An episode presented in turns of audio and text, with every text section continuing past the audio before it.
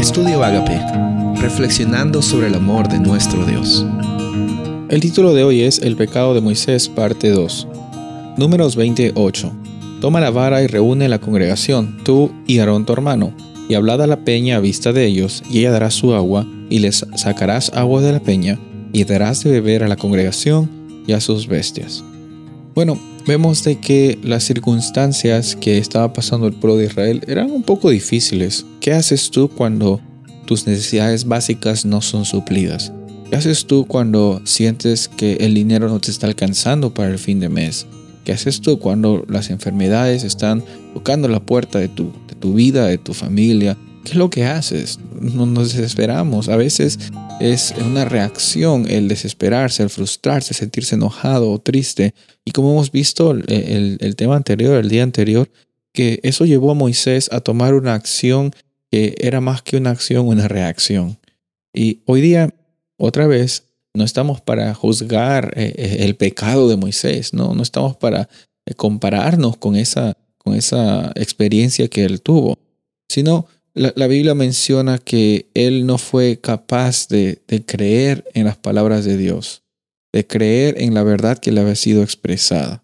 Fue capaz de mostrar al pueblo de Israel que, que Dios era un Dios de paciencia, un Dios de, que sustentaba al pueblo de Israel, no porque ellos se quejaban mucho y finalmente se quejaron lo suficiente, que Dios eh, dijo, bueno, está bien, les voy a dar agua, no, el amor de Dios era incondicional, incluso a pesar de las murmuraciones y las quejas, Dios les iba a dar agua a los israelitas, porque él había, porque es parte de él, él había establecido ese pacto con, con ese pueblo.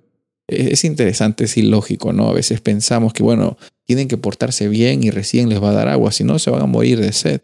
Dios no actúa de esa forma manipulativa como a veces nosotros tenemos esos preconceptos. Dios no actúa de esa forma.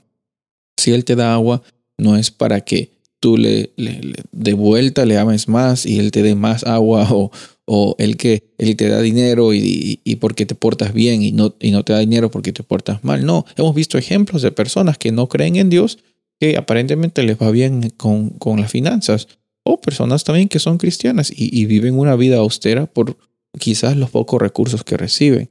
No compares las circunstancias de tu vida de tuyas con otras personas y no pienses que, al tener algo, al no tener algo, es que Dios te más o menos. Aquí en esta historia creo que hay una lección muy grande, en la cual es saber de que, de que Dios está siempre usándonos a nosotros para su gloria y Moisés en esta historia eh, era, tenía eh, la hermosa responsabilidad de mostrar la paciencia y la providencia de Dios, cómo Dios provee para su pueblo. Sabemos que Él no lo hizo de la mejor forma, no, no ejemplificó de la mejor forma el amor de Dios, pero hubo una consecuencia, pero ese no fue el fin de Moisés, no fue el fin incluso en su vida terrenal. Tu fin no es el fin que tú tienes en esta vida terrenal. Tu fin es un fin eterno y la eternidad empieza hoy. Soy el pastor Rubén Casabona y deseo que tengas un día bendecido.